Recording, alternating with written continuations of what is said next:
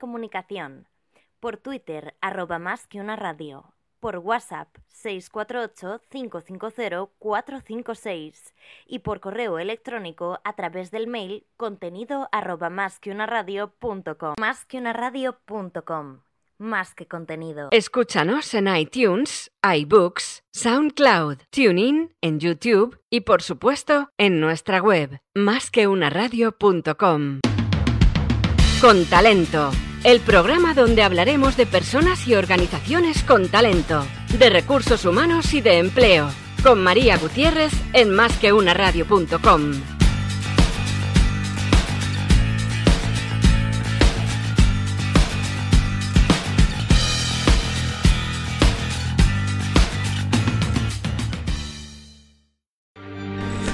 Hola, buenos días, buenos días. Te doy la bienvenida a este programa de los martes a las doce y media en más que una radio que se llama Con Talento y precisamente de eso vamos a hablar, de talento de personas y de talento de organizaciones. Hoy tenemos con nosotros a Marta García Valenzuela, socia de Talengo, una consultora, pero ahora ella nos va a contar un poco más de lo que hace, porque la verdad es que es muy impresionante. Marta está aquí porque, bueno, ya sabéis que siempre nos tenemos que mojar, decir por qué los invitados están aquí. Está aquí porque es una persona que tiene unas cualidades que a mí me impresionan, la verdad. Y una de ellas yo creo que es la capacidad de seguir una misión. Marta tiene una misión muy clara, eh, profesional y que también impregna su vida personal, ¿verdad, Marta? Y, y la lleva hacia donde haga falta es una persona muy inteligente y que tiene las cosas súper claras y avanza, avanza, avanza mucho por ello. Hoy nos va a hablar también de su último proyecto que lanza mañana, que está súper burbujeante con ese tema y que tiene que ver también con ese propósito que tiene la vida. Así que Marta, buenos días y cuéntanos más de esto, por favor. Buenos días, María. Muchísimas gracias por la invitación. La verdad es que es una gozada estar aquí contigo para hablar de talento y de talento diverso en este caso, que es el que a mí me gusta eh, poner en valor porque considero que es el que aporta algo diferencial en el mundo organizativo y en la sociedad. Eh, el proyecto del que hablabas es eh, un libro que he escrito, mi primer libro, que se llama Héroes de la Diversidad, y precisamente lo que busca es reflejar lo importante que es que haya ovejas negras en los entornos organizativos. Bueno, pues cuéntanos más ¿Cómo son las ovejas negras? Pues las ovejas negras, que son las ovejas con talento diverso, son, son aquellas personas que son valientes, son capaces de salirse de los límites establecidos, pero siempre desde una vocación de servicio, de colaboración eh, que innovan, que se atreven, que levantan la mano, son valientes y que son capaces de hacer de su diferencia algo que les distingue. Bueno, y además eh, vamos a hablar de, la diversidad, vamos a hablar de, del libro también que presentas mañana a las 7 de la tarde en la Casa del Libro de Gran Vía, ¿verdad? Efectivamente. ¿Pueden ir las personas que están escuchando esto? ¿Pueden ir? Sí, lo único que la Casa del Libro que no me puede hacer más ilusión, porque yo soy ratón de biblioteca total, que presentarlo en la Casa del Libro. Eh, tiene el espacio que tiene, entonces lo que no puedo garantizar es lo cómodos y cómodas que vayamos a estar, pero vamos, todo el mundo está invitadísimo y además voy a tener la suerte de presentar el libro con, con, grandes líderes ovejas negras que me van a acompañar. Bueno, y aún no te la has traído aquí. Sí, me he traído a una de mis ovejas negras favoritas, efectivamente.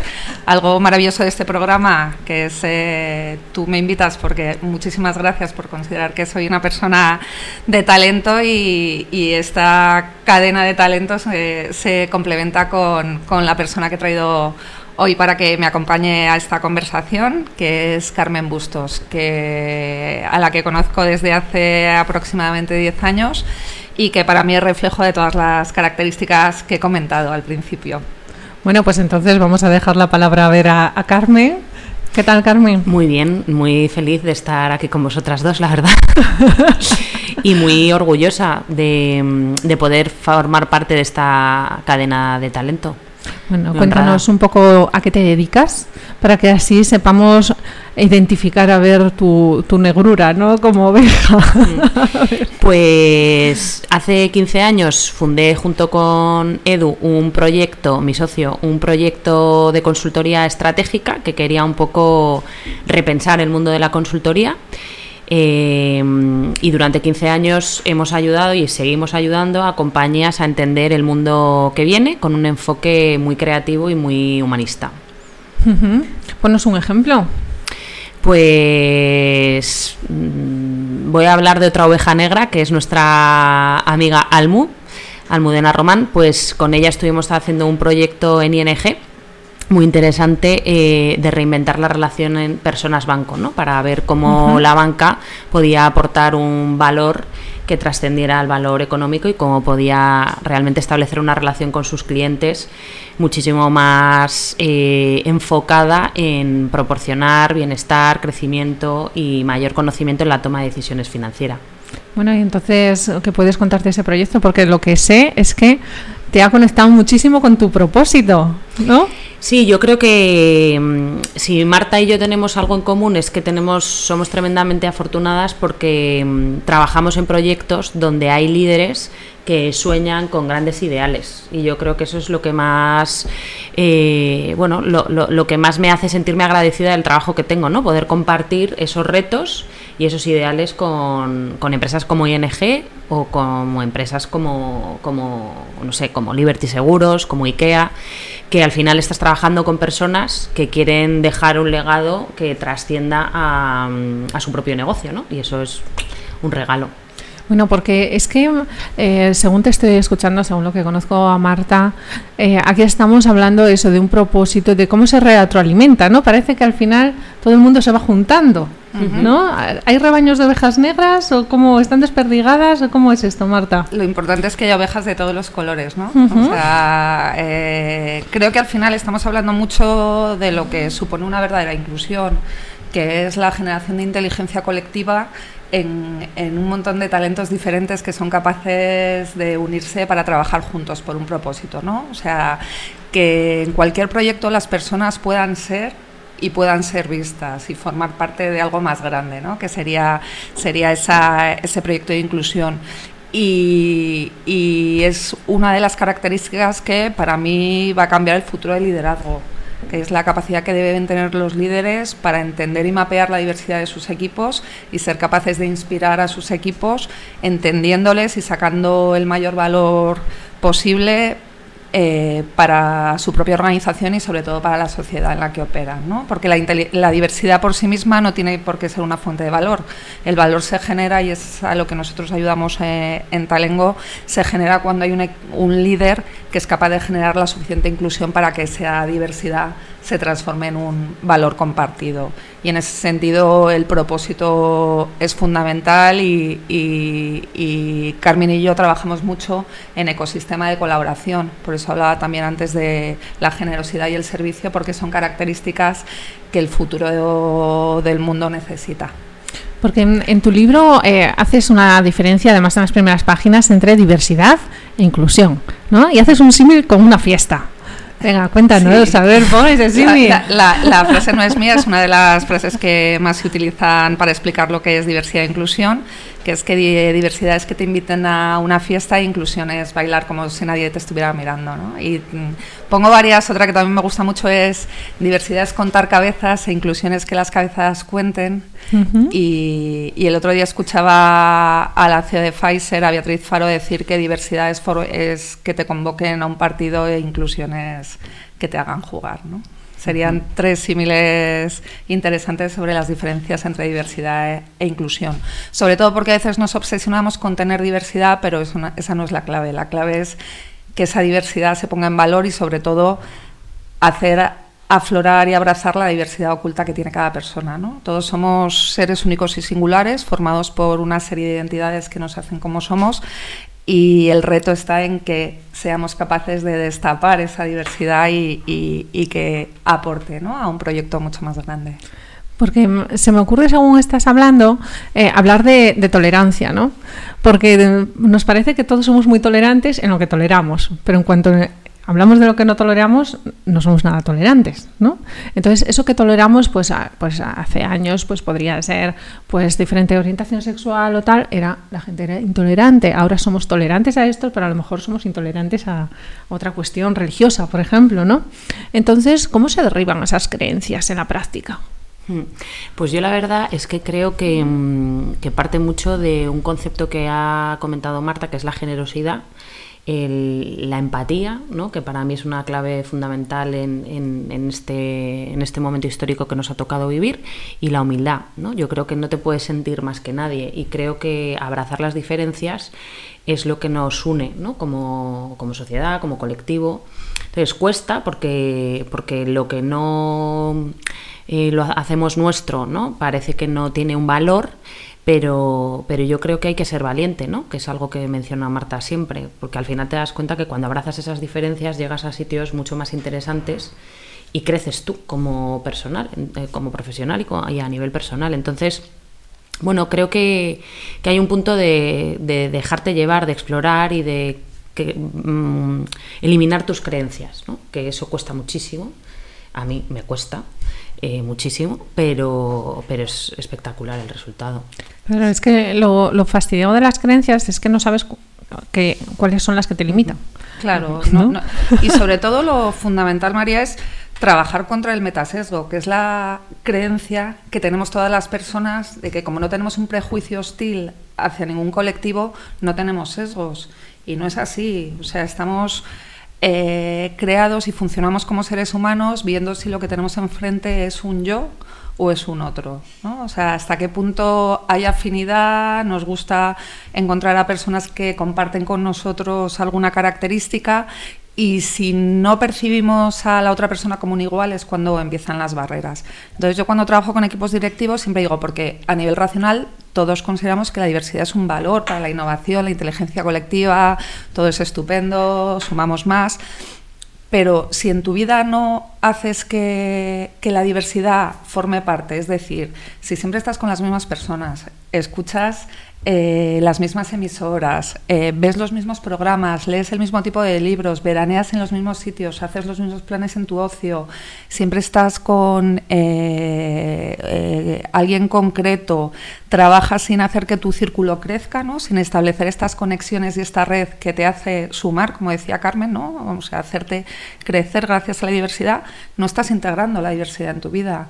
Entonces, en ese sentido, yo tengo muchas experiencias personales porque sí que intento ser muy coherente en la integración de la diversidad en mi vida y, por ejemplo, ahora tengo un niño japonés de 11 años que no habla ni inglés ni español, viviendo en mi casa por dos meses y que es el reto de diversidad mayor al que me estoy enfrentando, porque no nos podemos comunicar a través del lenguaje, su expresión corporal es totalmente distinta, es una persona muy diferente en, eh, estilos, creencias y valores, y además es un niño pequeño que está bajo mi responsabilidad, ¿no? Y entonces yo creo que como familia nos enriquece muchísimo.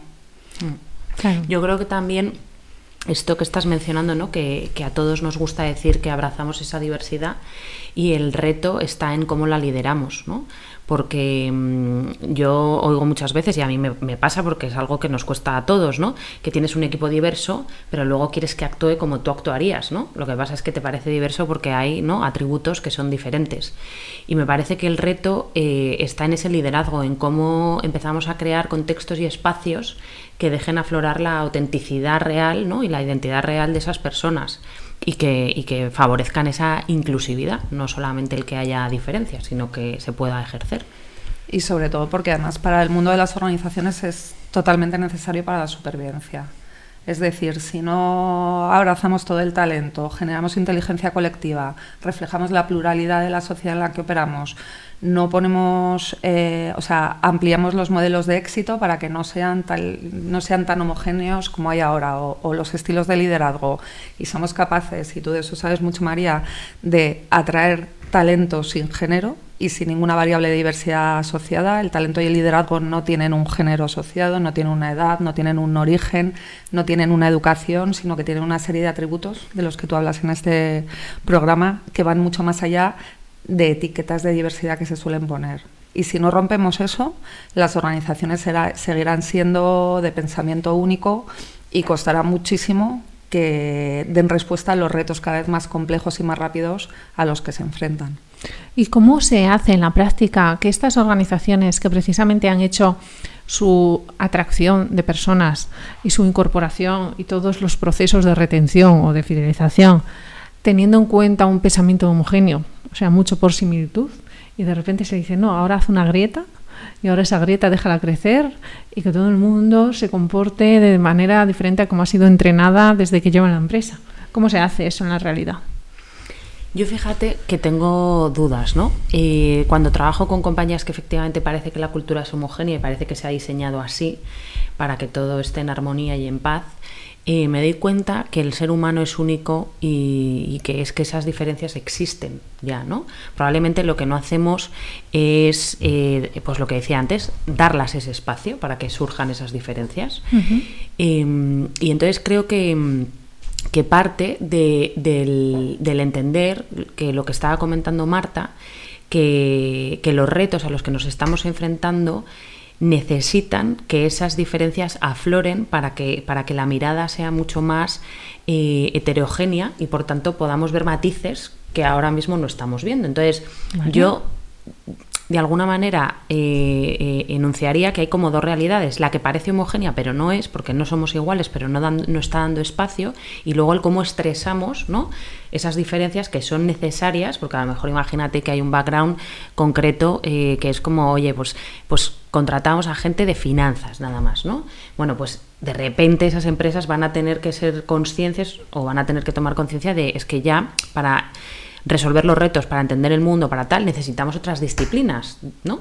pero, pero me encantaría que hicieran el ejercicio de entender que, lo que hay dentro ahora mismo tiene mucha diversidad. O sea, que no es necesario, ¿no? simplemente traer gente de fuera para hacer algo diverso. es que, destapar lo es que, claro, es destapar lo que hay. Es que, es que ya somos diversos. Y yo solo vivo cada día cuando a la gente le dejas aflorar realmente lo que es, porque el problema es que entras en, en, una organización donde te están diciendo lo que tienes que hacer. Entonces, claro, pues ahí yo también taparía mi, mi, mi autenticidad, ¿no? Porque, porque sí, eso en diversidad se llama asimilación, hmm. que al final las normas, claro. además suelen ser las normas no escritas, ¿no? La cultura informal que generan aquellas personas que ocupan las posiciones de liderazgo y que eh, son las que dicen lo que es valioso dentro de la organización, entendido como lo que vale y lo que se reconoce y recompensa.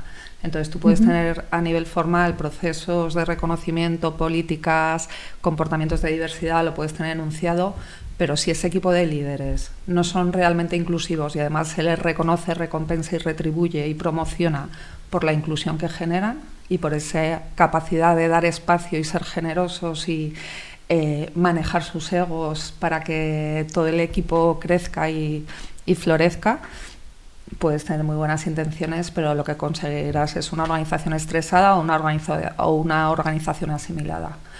Y por eso es tan importante tener targets, eh, targets, específicos con algunas variables de diversidad, porque todos los estudios demuestran que un colectivo, si es minoritario respecto al grupo normativo eh, necesita tener una representación de al menos un 30% para, que, para impactar en la toma de decisiones. Entonces, de ahí vienen las cuotas, las cuotas, los targets, las medidas de acción positiva, porque llega un momento que si simplemente pones a una persona para que aporte esa diversidad y genere esa innovación y luego eh, no tiene apoyos porque ese equipo no es inclusivo o, como dice Carmen, le dicen, mira, es que está fenomenal, es súper diverso, pero yo te voy a decir cómo se hacen aquí las cosas, ¿no?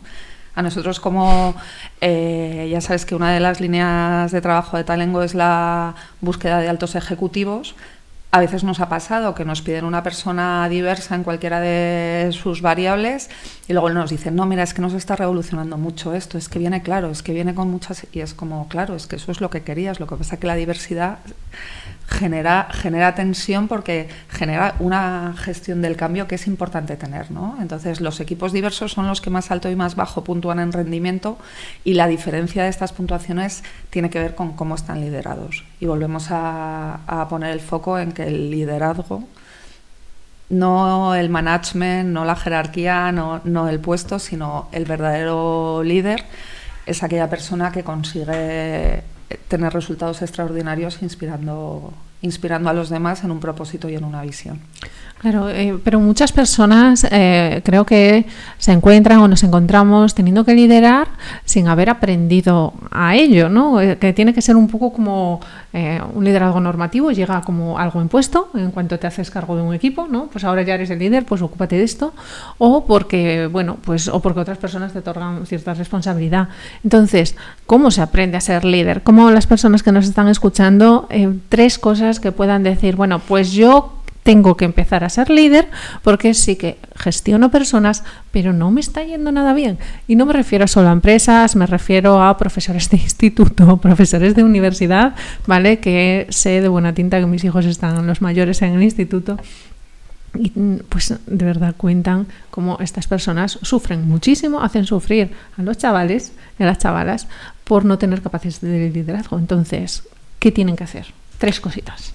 Pues mira, nosotros desde Soulside estamos empujando una iniciativa de liderazgo que se llama Wonder Bean, que le hemos llamado liderazgo humano, creativo y ético, y que apela porque todos somos líderes. O sea, no es algo que esté asociado al poder o a gestionar equipos, sino que todos tenemos que empezar por liderar nuestra propia vida, ¿no? Eh, y alguien no puede tener un impacto en los demás si no está impactando en él mismo. ¿no? Entonces esto parte por un autoconocimiento eh, muy profundo de cómo eres, qué te hace único, eh, qué te bloquea y que muchas veces pues también tradicionalmente no tenemos esa sensibilidad de trabajar ¿no? en nosotros mismos o no entendemos que mm. eso tiene un valor, ¿no? que solamente nos tenemos que trabajar cuando estamos mal. Y eso no es así.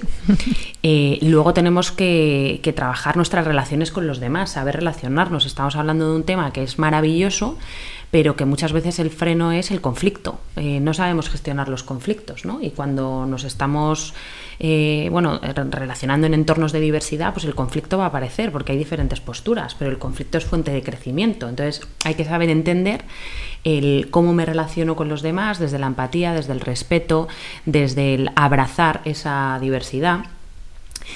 Y, luego creo que hoy en día el, líder tiene que estar muy conectado con lo que está pasando en la, en la, sociedad. Y lo que está pasando en la sociedad no solamente desde un punto de vista, sino también, o sea, que esa diversidad no es algo que simplemente sea eh, colectiva, también tiene que ser, ¿no? Como decía antes Marta, individual. O sea, cómo tú te vas nutriendo de las distintas, de los distintos estímulos o fuentes de, ¿no? de conocimiento que, que vas adquiriendo para tener una mirada más amplia de la vida.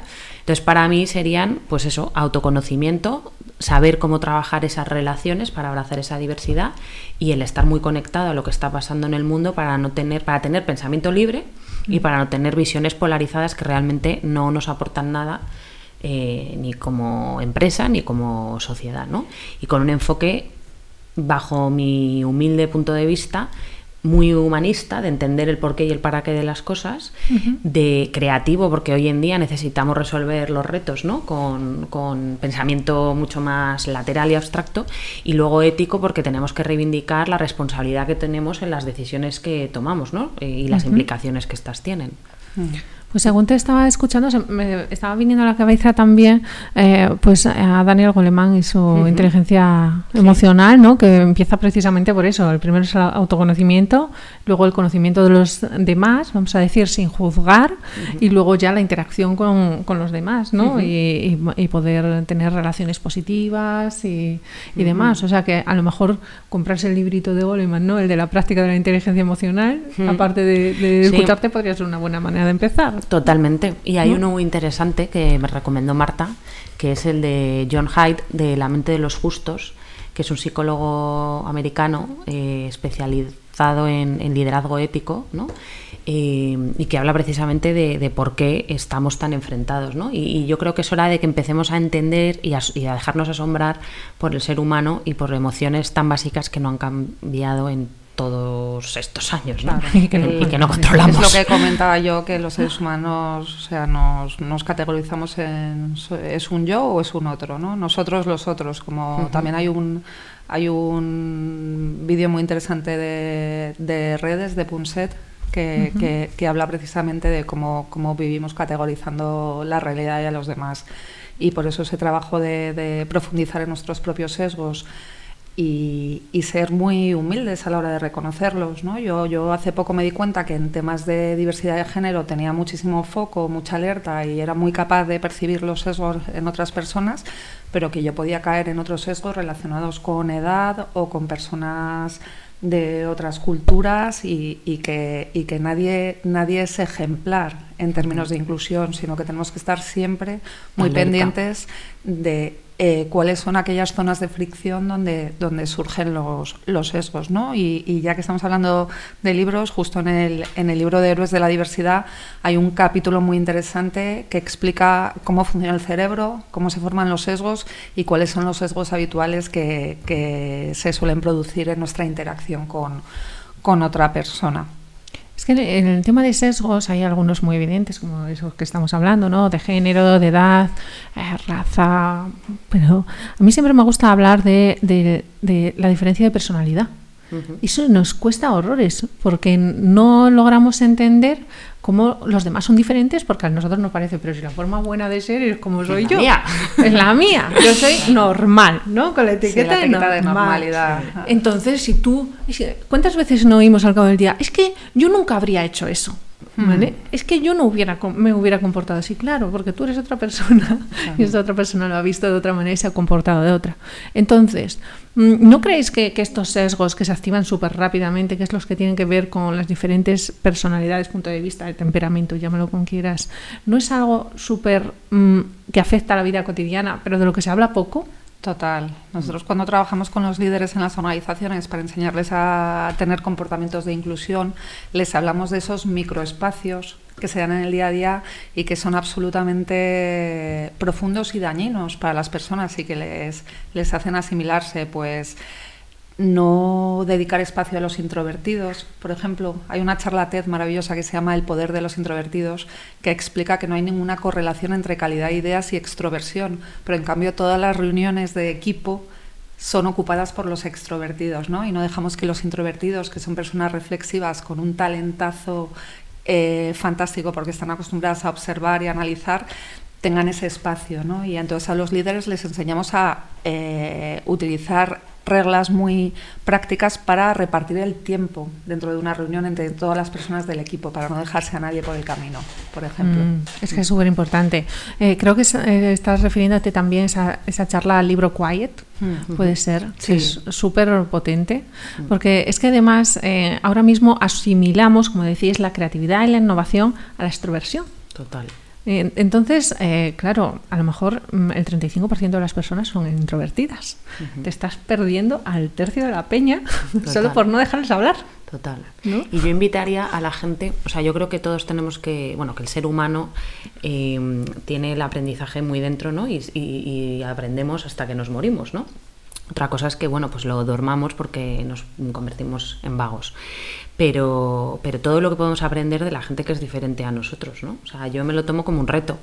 A mí yo reconozco que hace 15 años me ponía nerviosísima, hace 10 igual, y ahora me parece súper estimulante estar con gente muy diferente a mí por lo que me aporta y por lo que aprendo. O sea, que, que también hay que dejarse llevar eh, por el aprendizaje.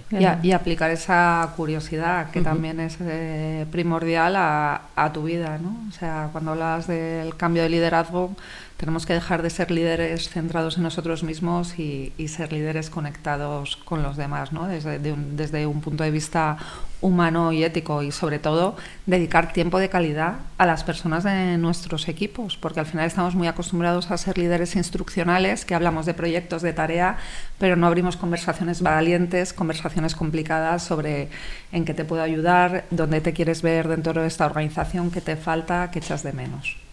Por supuesto. Pues em, como nos quedan solo dos minutos, vamos a hacer un breve repaso. Hemos hablado de libros. Hemos hablado del libro de Marta. Mañana, Héroes de la Diversidad, hace la presentación. Te va a ir fenomenal. Yo voy a estar allí. Me voy a coger el libro, me lo vas a firmar. Vamos a estar todas, ¿vale? Así que en la Casa del Libro de Gran Vía, mañana a las, a las 7. Hemos hablado también, Carmen ha mencionado otro libro. Por favor, recuérdanos el título. la mente de los justos. La mente de los justos. De John Hyde. Perfecto, pues nada, también a tomar nota, La mente de los justos. Creo que el libro de Quiet también es súper interesante para mm. entender a los introvertidos, también esos grandes conocidos, un tercio de la población. Y pues nada, os dejo espacio para una frase que podáis despedir el programa, Marta. Volver a daros las gracias y, y, pedir a las personas que nos están escuchando que dediquen esos espacios en su vida para abrazar la diversidad. Pues muchas gracias, Marta. Carmen. Yo sumaría esto que está diciendo Marta a que hagan un trabajo introspectivo para conectar con su verdadero talento, el que, le hace, el que les hace auténticos. Bueno, pues me parece súper interesante cómo ha ido este programa. Hablando de diversidad, es un tema que realmente me apasiona. Y por mi parte, pues a las personas que mm, la capacidad, eh, vamos a decir, la capacidad de hacer las cosas muy rápidamente es muy buena, pero la capacidad de hablar con los demás y crear alianzas es aún mejor. Así que centrarse en eso. Muchísimas gracias a las dos por estar aquí y espero que paséis un día estupendo. Gracias. Hasta luego. Gracias. Chao.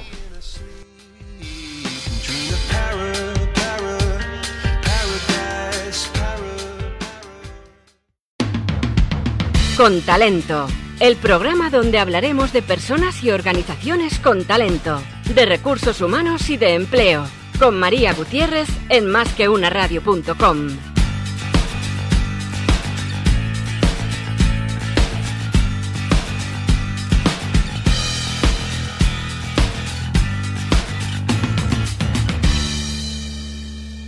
Escúchanos en iTunes, iBooks, SoundCloud, TuneIn, en YouTube y por supuesto en nuestra web másqueunaradio.com. Másqueunaradio.com.